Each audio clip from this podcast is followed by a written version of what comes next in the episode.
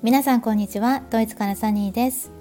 この番組はドイツ在住10年以上の私が新ママ視点個人事業主視点から役立つ情報も織り交ぜながらゆるりとお届けしている番組です。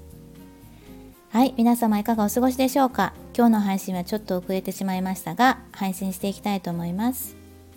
ドイツはね今週からクリスマスマーケットが各地で始まっていて街が一気にクリスマス一色になりました。2020年2021年はコロナ禍でクリスマスマーケットも中止になったのでなんと3年ぶりの開催でどこも気合が入ってるんじゃないかななんて思います。さて今日はそんなドイツから少しクリスマスの話をしようかななんて思います。今日ね11月27日は第一アドベントと言われる日でキリスト生誕を祝う12月25日の一番近い日曜日から数えて4週前の日曜日にあたります。この第一アドベントにアドベンツクランツに用意された4つのキャンドルの1本目に火を灯します。そして翌週の第2アドベントである日曜日に2本目にも火をつける。という感じでねクリスマスまでのカウントダウンを楽しみます。このアドベンツクランツはあオーストリアではアドベントクランツと呼ばれるそうですがもみの枝で冠型の輪っかを作りその上にキャンドルのお皿を4つ刺して赤いキャンドルを設置したものです。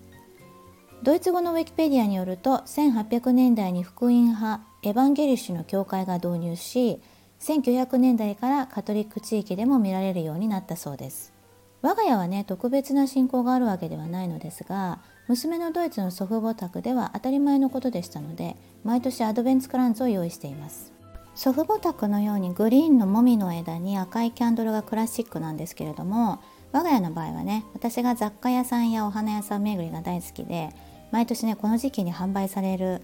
あのゴージャスなものにね感化されてここ数年は毎年自分でデコレーションしています。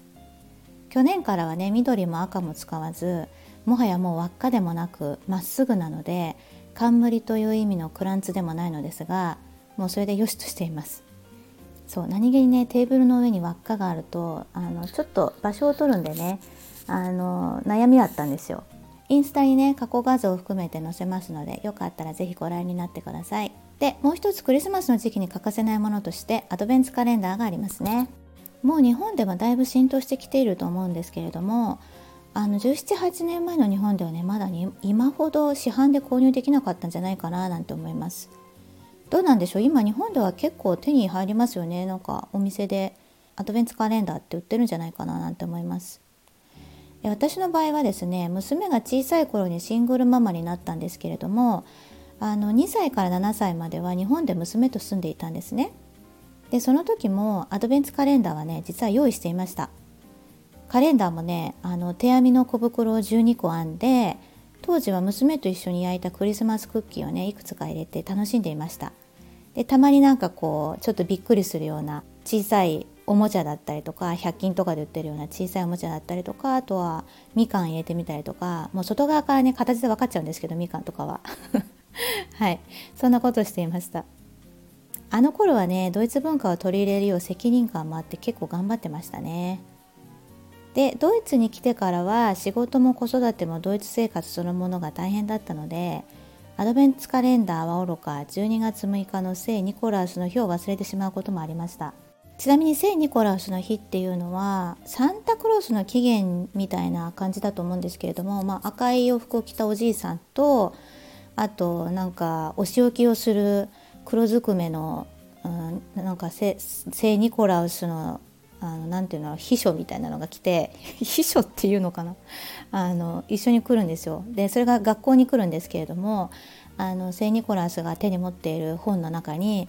あの誰々が今年こんなことをしたとかあんなことをしたとかっていうのが書いてあってであのお仕置きされる子はなんかお仕置きされるんですよ。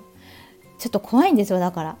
であので子供たちはねあの聖ニコラスが12月6日に来るっていうのを知っているので12月5日の夜に自分たちのあの靴を磨いてねであの12月6日の朝にあのちょっと小さなねプレゼントをもらえるようにあの用意するんですよね。で靴の中にプレゼントが入ってるっていう感じなんですけれども。でそういう風習は日本にはなかったので私知らなくってあのおばあちゃんに教えてもらってドイツの娘のおばあちゃんが教えてくれてあの知ったっていう感じででも本当に普通の何でもない日なのでめちゃくちゃ忙しかった時なんかは本当にすっかり忘れちゃってなんかあのサンタみたいなのが来たよっていうので初めて知って あやばいっていうのがねありましたね最初の数年。で1年で一番仕事が忙しくなるこの時期にアドベントカレンダーに聖ニコラウスそしてクリスマスにとギフト尽くしの消費祭りにあのなんでこんなに毎日子供たちだけが毎日プレゼントをもらうんだろうって言ってね なんか子供の未来を憂い新ママで年間通して頑張り尽くしているのに追い打ちをかけるようにクリスマスまでの1ヶ月間なんでさらに頑張らなきゃいけないんだろうって思ってねこの時期本当に嫌で仕方なかったね年がありましたね何年か。はい。でもね数年前にドイツ人のシングルママ友達と話していた時に彼女の家ではアドベンツカレンダーの24個の袋の中は一人娘ちゃんと半分こにして12個はママから娘にミニギフトを用意して残り半分の12個は娘からママに用意することをしているって聞いてなんていい案なんだろうと思ったんですよね。でそこからは我が家は毎年12個は娘から私にで残りの12個は私から娘にっていう感じでね用意するようになりましたそしたらなんかこのクリスマスの時期がものすごく楽しみになってあ私もなんかこう毎年こう頑張っているこの時期頑張っている自分が報われるんだっていうねなんかそういう感じになってすごい嬉しかったんですよね。うん、だからなんかあの準備するのも楽しかったしなんかミニギフトをね探すのも楽しいしなんかやっぱりお互いが喜び合えるっていうのがすごくあの嬉しいんですよね。そうで最近もうここ数年はねもうティーネイジャーなのでそうですね。昔みたいにクッキーとかじゃいかないですよね やっぱり。そう。だけど物が増えるのは嫌なので基本的に私はあの本当に小さなもの例えばなんかあの毎日使っているようなものだったりとかお菓子だったりとか本当に小さなお菓子をこうあの袋で買ってそれをなんかちょっとあの分けてみるとかね。あと日本食材屋さんで買った日本のお菓子を入れるとかあと学校で使ってるようなあの小さな文房具とか何でしょうね。なんか消耗品を基本的に入れるようにしています、えー、去年とかは結構フェイスパックなんかを入れたかな。あの夜使うようなね。うん、で私も同じようにあのなんかアイマスクだったりとかなんか美容系のものをいくつかもらってなんかねすごい嬉しかったんですよ。この方法はお子さんの人数とかにもよるのかもしれないんですけれどもなんかお互いに例えばパパさん宛てとかママさん宛てとかなんかお互いにこう分け合うような送り合うような感じをとっても面白いんじゃないかななんて思います。うん、なんかこのギフトの贈り合いっていうその消費行動が私はどっちかっていうとなんか違和感があるんですけれどもそんな毎日物買わなくてもいいじゃんとかそんなに毎日物あげなくてもいいじゃんっていうなんかこの物をもらうありがたさとか、うん、そもそもその贈り合うその意義みたいなのがちゃんとわからないとなんかこう送っている買っているあげている意味がないのかなって思うんですよね。そうだからねなんかこの時期やっぱ結構ね教育上どういうふうに伝えればいいのかって結構昔は考えましたね。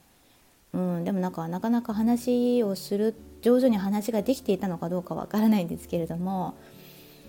うんなんか親だけからこう買い与えられるっていうこの状況が私は結構ね違和感を感じたんですよね。うん、やっぱ贅沢すぎるっていうのもありました。はい。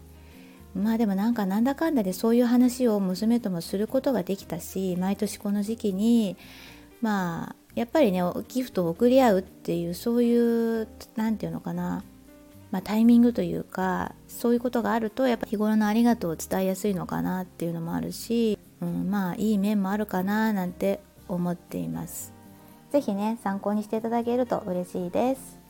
今回もお聴きいただきありがとうございました。ではまた次回えー、お耳にかかりましょう。